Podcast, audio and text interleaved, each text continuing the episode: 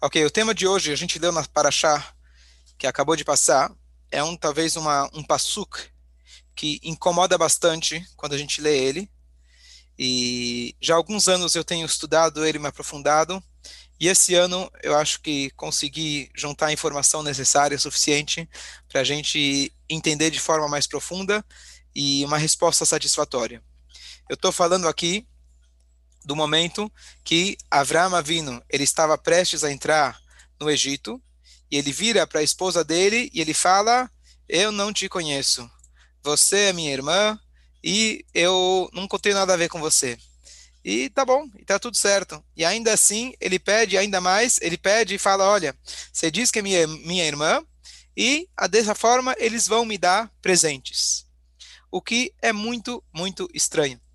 Então você imagina, você está pegando sua esposa, está entrando, hoje em dia seria, vamos lá, equivalente ao Irã. Então você vira e fala para tua esposa, olha, eu não te conheço. É, vamos entrar aqui e está tudo certo.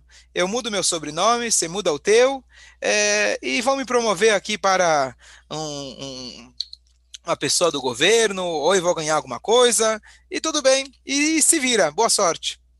Que tipo de marido fazia faria uma coisa dessas? Então é muito estranho quando a gente lê na Torá essa atitude de Abraham. E não só isso, você quer, você quer se livrar da tua esposa, você quer deixar ela à mercê dos egípcios, pelo menos não joga na cara e fala, e ainda você vai ganhar presentes? Você imagina? Você fala, você fala para tua esposa, eu vou te deixar, não tem nada a ver com você, e ainda vou ganhar às suas custas. É muito esquisito isso. Então, é, isso sempre quem lê a Torá acha muito estranho. É, então eu queria é, me aprofundar nessa pergunta e a gente vê, mais uma vez, como a Torá é, não tem nada estranho, como a Torá não tem nada errado, muito pelo contrário, lições fantásticas, e justamente as passagens que são estranhas a princípio, a gente descobre, conforme a gente vai estudando, camadas e camadas de profundidade, de lições que são incríveis. Então vamos lá. Nós estamos falando aqui, Avraham Avinu, Deus mandou ele sair da casa do pai dele, a gente viu semana passada, demos o shiur, falamos a respeito das vários testes que ele passou. E é, naquele momento, então, naquele momento, Deus é, fala para ele, vá até, vá até, só um instante, gente, uma coisa muito importante. Voltamos. É, então, ele vai até Israel, ele chega até a terra de Canaã, e ele chegando lá, ele enfrenta uma fome, ele se depara com uma fome. De lá, a Torá conta que ele foi para o Egito. E aí acontece essa história que ele vira e fala para ela que ela é uma irmã. Então, antes da gente discutir a questão dele falar que ela é irmã ou não, a pergunta é: Deus te mandou sair da casa do seu pai, e Deus fala na Torá, ela areca, vai para o lugar onde eu te mostrar. Deus foi mostrando, mostrando, até que ele chegou em Canaã. Chegou em Canaã, tinha fome. E a Torá de repente conta que ele foi para o Egito. A Torá não falou em nenhum lugar que ele consultou Deus. Deus, olha, você me mandou aqui, estou com problemas, posso ir embora? A Torá não conta que Deus chegou e interviu e falou: olha, aqui está com fome, agora você pode ir embora. Deus mandou ele até Israel. Com que direito você pode fazer aliar e depois fazer desaliar? Como você pode chegar em Israel? Deus falou, vai para lá, ele chega lá e de repente vai embora. Tinha fome? Tudo bem, tem fome. Deus te mandou? Quantas pessoas não foram, não são criticadas até hoje quando alguém faz aliado, Deus nos, Deus nos livre, tem problemas lá e ele volta. Não tem para nascer, não consegui trabalhar. A gente tem que ir para Israel, vai para Israel, fica, dá um jeito. Mais ainda, nós temos uma história que a gente lê anualmente em é, Shavuot, é a história de Boas, que deu origem àquela famosa história de Ruth, que era a bisavó de David Ameller. Aquele homem é, aquela, é, aquele homem chamado Elimelech, ele tinha duas, dois filhos e duas noras. Ele morreu, os seus dois filhos morreram, e uma das noras era Arut. Por que, que eles morreram? Por que, que eles mereceram morrer? Porque eles saíram, abandonaram Israel num momento de dificuldade, num momento de fome. Eles foram embora e por isso ele perdeu sua vida, ele perdeu sua riqueza e perdeu seus dois genros. Então, não é uma coisa tão simples você chegar em Israel e falar: bom, eu não quero mais morar aqui, está difícil, tem fome. Tem fome? Reza para Deus. No mínimo, consulta a Deus. Então a pergunta é: será que Abraão Avino fez certo de ter saído de Eretz Israel? E aqui nós temos, na verdade, duas opiniões. O Ramban Nachmanides, século 12 e 13, ele fala para gente que a, o Avram ele fez um erro. Deus mandou ele para Israel, fica em Israel. Você não tem direito de sair de lá. Vai ter fome? Ele não entra na questão. Mas imagino, reza, dá um jeito. Yaakov também não saiu de Israel. Ele mandou seus filhos irem buscar comida no Egito. Ele não saiu de lá. Então manda alguém comprar, dá um jeito. O Urashi, ele não concorda com isso. E nós temos uma prova para isso, que ele não fez errado do Pirkei Avot. A ética dos pais diz, Avraham Avinu passou por 10 testes e ele passou por todos os testes. Um dos testes foi ele ter chegado em Israel, Deus mandou ele ir para lá, e ele teve aquela frustração que a gente comentou no último shiur. Deus fala: vem comigo, eu vou te dar riqueza, vou te dar fama, vou te dar filhos. E ele chega em Israel, ele faz o que Deus mandou, e de repente ele tem o contrário disso, tem fome. Mas mesmo assim, o Pirkei Avós fala para gente de que ele passou por todos os testes. Se ele passou, significa que ele fez a coisa certa. Então, conforme Irashi, ele não fez erro nenhum de ir para Israel, de sair de Israel. E a pergunta é, por quê? Se Deus mandou você ir para cá, como de repente você muda o caminho? Eu entendo que você tem fome. Bom, vamos deixar essa pergunta ainda pendente. Vamos para a próxima. Avram Avinu, ele chega na porta do Cairo, ele vai entrar no Egito, e ele chega e fala para a esposa, você é minha irmã. Urash ele comenta e diz,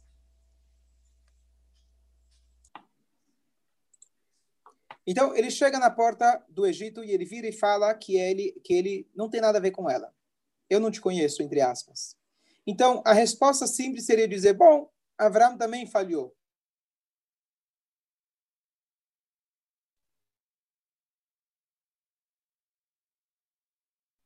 Mas da história do elo, do amor, do carinho, do comprometimento, da lealdade que um tinha pelo outro, ele nunca teria feito uma coisa dessas. Avraham Avinu, eles agora estavam já mais de 10 anos sem filhos, passaram por momentos muito difíceis e mesmo assim eles continuaram casados. Então, da sua esposa, o comentarista Barbanel, tatataravô, do nosso conhecido Silvio Santos, ele diz que seria melhor Avraham escolher a morte do que fazer uma coisa dessas. Você acha que Avraham vindo ele vai ser capaz de virar e falar para a esposa, eu não te conheço? Quem de nós faria uma coisa dessas? Então ele comenta, ele diz que Arona Cohen, quando estava para acontecer o pecado do bezerro de ouro, ele também falou, pessoal, vamos pegar os seus, seus, seu ouro. Aí o pessoal correu e acabou fazendo o pecado. Mas ele queria ganhar tempo. Então ele falou, bom, eu não tenho o que fazer. Vão me matar de qualquer jeito. Vão querer pegar ela de qualquer jeito. Eu sou obrigado a ir para cá. O que, que eu faço? Então ele falou: deixa eu, deixa eu ganhar tempo, falar que eu sou irmão, e etc. Mas a gente vai chegar numa resposta mais profunda ainda. Número dois, dizer que ele falou: eu vou ganhar presentes às suas custas. Qual que é a ideia disso? Qual que era o pensamento?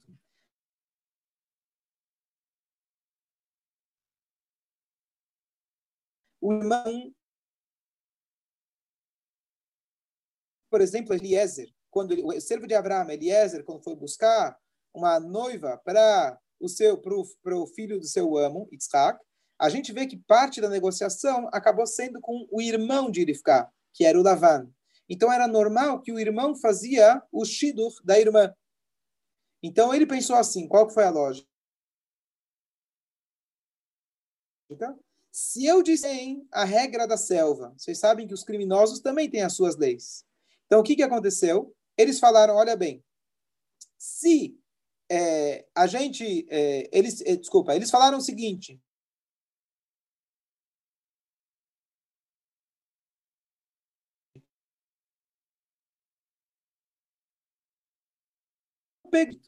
Então, o que, que ele falou? Eu não vou dizer que eu sou o marido dela, vão me matar.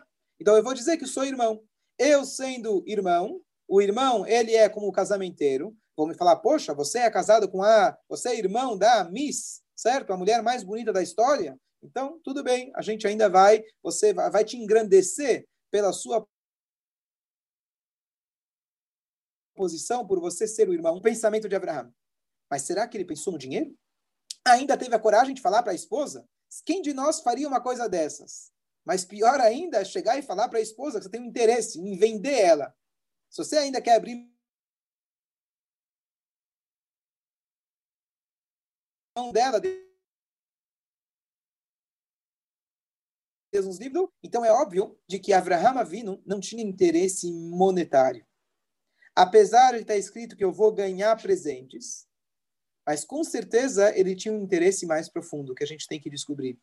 Tanto é que na mesma paraxá, a Torá conta pra gente que Abraão ele fez, praticamente lutou contra quatro impérios. Imagina que um homem sozinho ganhou contra uma guerra mundial e o rei de Sodom chegou e falou: "Então você ganhou, você recuperou tudo que eu tinha, eu quero te dar o que você merece".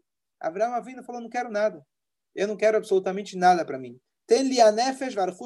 Me dê as as pessoas, ou seja, ele queria o lote de volta e etc., mas eu não quero saber de nada.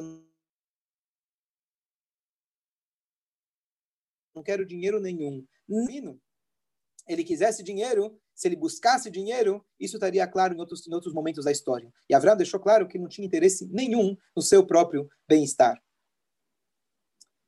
Então, qual que é a resposta? Então, vamos aqui partir para a resposta. A resposta começa com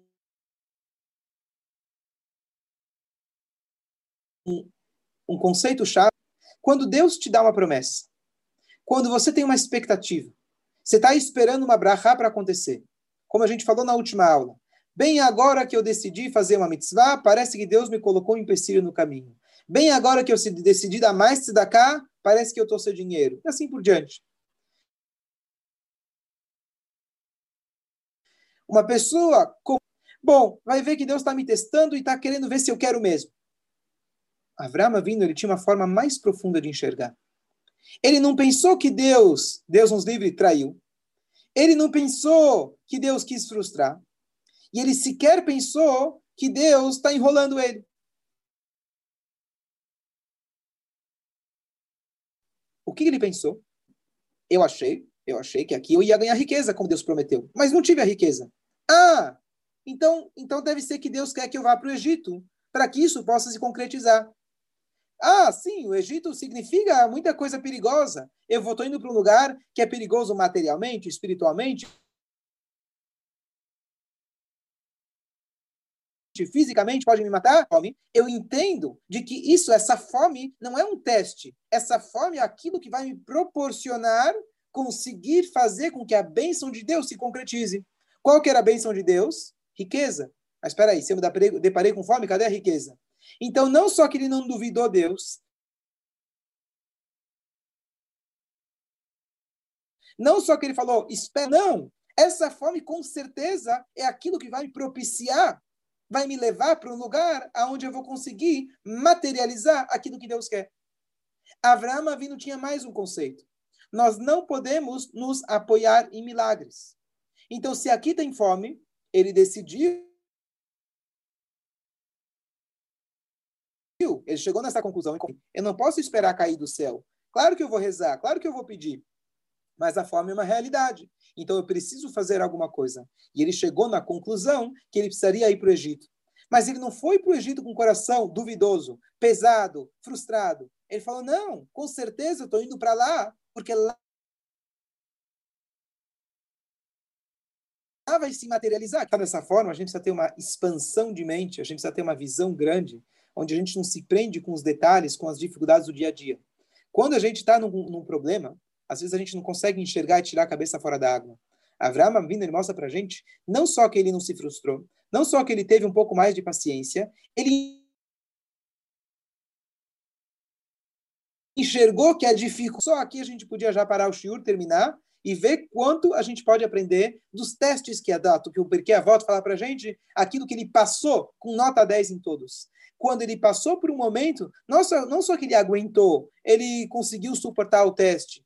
E, pelo contrário, ele enxergou o teste como uma oportunidade,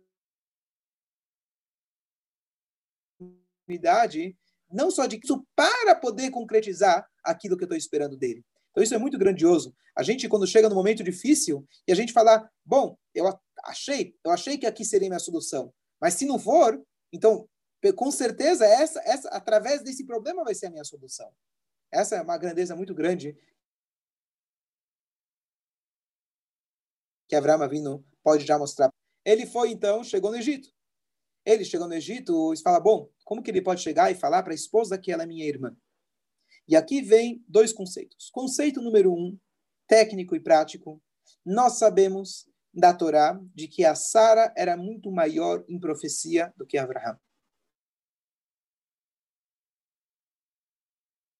Exemplo número a Agar fora de casa. Depois, mais para frente, vai mandar o Ismael fora de casa. E Deus fala para Abraão, quando ele ficou triste, Deus fala tudo que a Sará te falar. Escute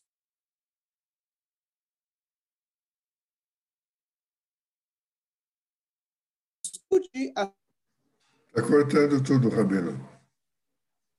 A sua vida, quer dizer, escutar? Cortou? Corta e volta.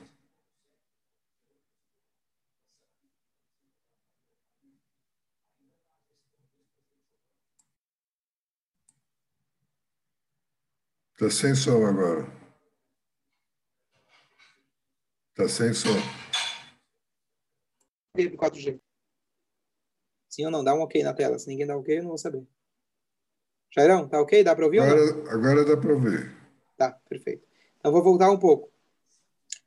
Então Abraão vindo, ele chega e vira, fala para a irmã, fala para Sara que ela é sua irmã. Então número um, a Sara era superior ao Abraão em profecia. Quando Deus fala para Abraão, tudo que sua esposa Sara disser, escute a sua voz e não respeite-a, escute a sua voz significa, diz Urashi, que a profecia dela era muito maior do que a profecia dele. Isso é a voz, é voz de profecia. Mais um exemplo. Quando Sara faleceu, ela tinha na tenda dela três milagres constantes, que essas são os três, as três mitzvot especiais da mulher. Ela tinha a halá, que ficava fresca a semana inteira, é uma mitzvah da mulher. Ela tinha as velas de Shabat, que ficavam, duravam de semana a semana. E ela tinha a nuvem, que representa a pureza familiar, que ficava sempre na tenda dela. Quando ela faleceu, aquilo desapareceu. Avraham, vindo com todo o seu mérito, não conseguiu resgatar isso. Quem foi que resgatou esses três milagres? A nora de Avraham, Arifka. Então a gente vê que a grandeza das mulheres é muito superior ao dos maridos. E aquela sensação que muitas vezes muitos falam, bom, a mulher busca proteção no marido, a proteção, na verdade, vem da mulher. Abraha vem da mulher. Não estou querendo vender um peixe, isso aqui está explícito e claro na Torá. Abraão Avino, não somente que ele tinha medo dele mesmo, que ele não tinha medo que ela seria maltratada, alguma coisa ia acontecer com ela, não somente que o mérito dela era grande por ela, ele mesmo quis se apoiar no mérito dela, dizendo que vão me fazer bem por sua causa. Antes de chegar na parte da riqueza, vão me fazer bem por sua causa. O teu mérito ele é tão grande que eu posso, ele garante você e garante eu junto. Mais um ponto importantíssimo da gente lembrar nessa história, de que essa história de chegar no palácio, chegar numa cidade e falar que ela é minha irmã, pelo jeito é algo judaico. Porque Avram Avinu ele fez isso com Paró, Avram Avinu repete isso de novo com Avimelech, o rei da Filisteia, e o Yitzhak a mesma coisa, faz a mesma coisa quando ele chega com Avimelech na Filisteia também. Então, pelo jeito, isso é um costume, uma tradição judaica.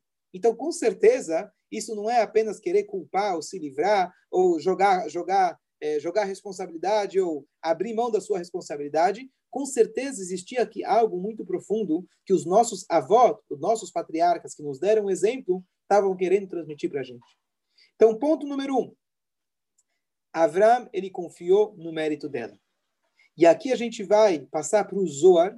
O Zoar, ele diz de que a Sara tinha um anjo, antes ainda de entrar por Paró, que acompanhava ela. Esse anjo, Avram, ele viu que ela tinha e ele não tinha. Inclusive, o Zoar mostra nas palavras, nas nuances da Torá, de que ela tinha esse anjo. Então, ele não estava de forma nenhuma preocupado com ela, porque ela com certeza estava protegida. Antes eu falei que isso não se apoia em milagres. Sim, não era um milagre, era uma realidade. Ela vivia constantemente protegida por um anjo. Essa era a realidade que eles viviam. Então ele não tinha que se preocupar com ela. Bom, então ele diz que ela é a sua irmã. O que, que a gente. Podemos aceitar essa explicação? Tudo bem. Mas espera aí. Ainda ele vira e fala: Eu vou ganhar dinheiro às suas custas? Eu vou falar que você é minha irmã para que me deem o dinheiro? Aqui a gente vê na resposta principal. Olha que interessante.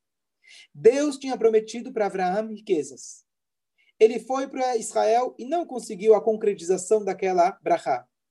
Ele estudou, ele sabe de que nós precisamos fazer a nossa parte para concretizar a vontade de Hashem. Então, peraí. Se Deus me prometeu riqueza, eu preciso trabalhar, eu preciso fazer alguma coisa para que essa brachá venha. Então, o que, que ele fez? Ele fez o seguinte pensamento. Talvez agora, na minha entrada no Egito, que qualquer um de nós poderia interpretar isso como algo trágico, como uma grande frustração, agora é minha oportunidade de concretizar, de facilitar fisicamente aquela brachá que Deus me prometeu. Se minha esposa está protegida, se Deus me obrigou, fui obrigado pela situação a sair de Israel. Se eu disser que eu sou irmão dela, aquela bênção que Deus me prometeu, que Ele quis, não é que eu estou procurando riqueza, mas Ele me falou que eu vou adquirir isso, talvez agora é a minha chance. Se eu disser que eu sou irmão dela, eu vou ganhar dinheiro. Vamos passar o, o filme para frente. Ela foi trazida para a casa do Paró e ela estava protegida justamente pelo anjo. Não aconteceu absolutamente nada com ela. Então, plano número um deu certo. Plano número dois, ele saiu de lá com riquezas. Deu certo exatamente aquilo que Abraão tinha pensado.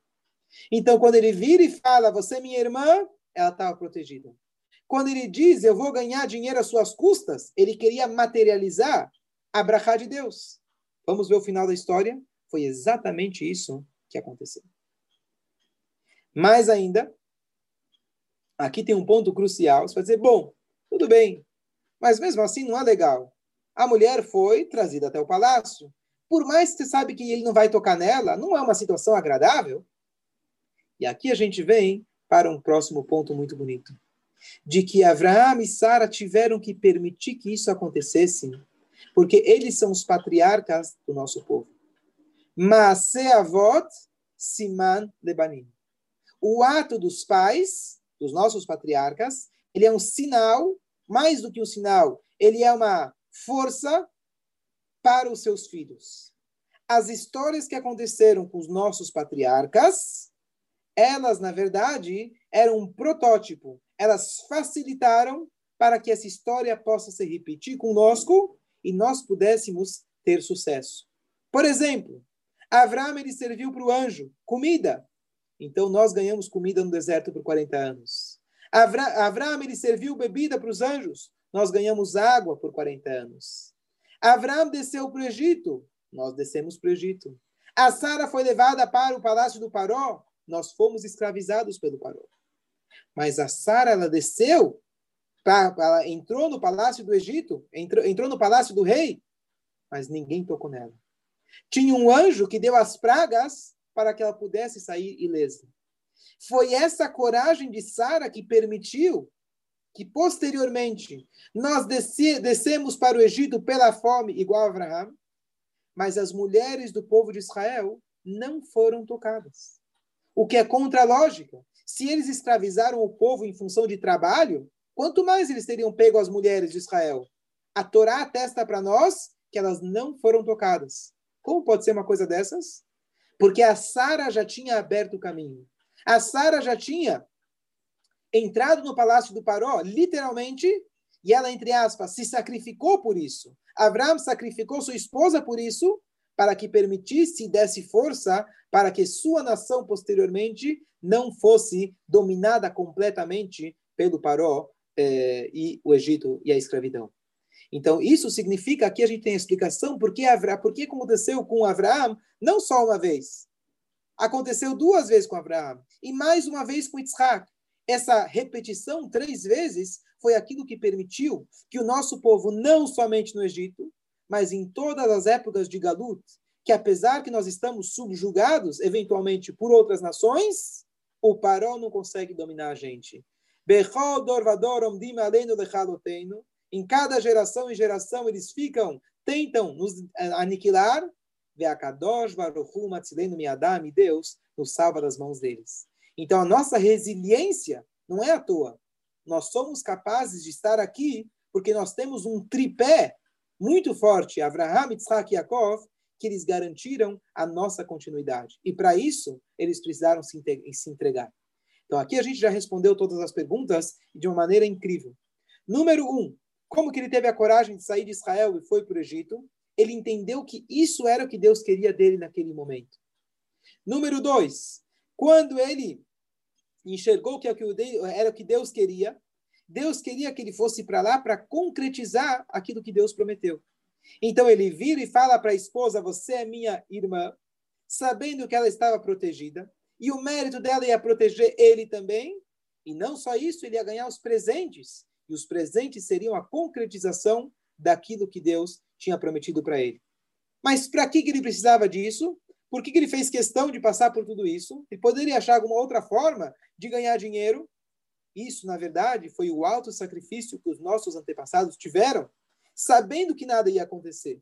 Mas um sacrifício dela que ter, passado, ter que passar por essa situação desagradável para facilitar e garantir que nós, hoje, estamos subjugados a outras nações. Hoje tem a, as eleições nos Estados Unidos, mas não é nem o Trump nem o Biden que vai garantir a existência do nosso país, nossa, nossa, nosso Eretz Israel Akdoshá. Não faz diferença, isso está na mão de Hashem. Não é o Bolsonaro ou o PT ou quem for que manda na gente. Nós, povo de Israel, nós somos livres aonde quer que estamos estejamos. A Torá é aquilo que nos permite que estejamos livres para fazer a vontade de Hashem. E é Ele que vai determinar o dinheiro que vamos ganhar. Pode ter a quarentena, pode ter a pandemia, esperamos que não tenha mais. Mas justamente essa dificuldade, muitos que enxergaram isso como oportunidade, aqui estou falando inclusive pessoas que estão aqui no Shiur, sabem que isso facilitou e deu mais brachá para eles. O que a gente precisa é ter a visão de Abraão vindo. Entender que quando a gente dá de cara com a parede, entender que quando a coisa está difícil, não é somente vou dizer, bom, vou aguentar, bom, vou ter um pouco de paciência, Deus está me testando. Não! É o enxergar que isso é a minha salvação. Essa dificuldade é justamente aqui que vai ter a salvação, o contrário do que eu imaginava. Que a gente possa aplicar essas lições no nosso dia a dia e a gente usar o exemplo de Abraão, Avino, Isaac, Yaakov, e a gente se apoiar neles, saber que eles já fizeram tudo o que eles tinham que fazer por nós Agora está nas nossas mãos a gente concluir o trabalho. Bom dia a todos.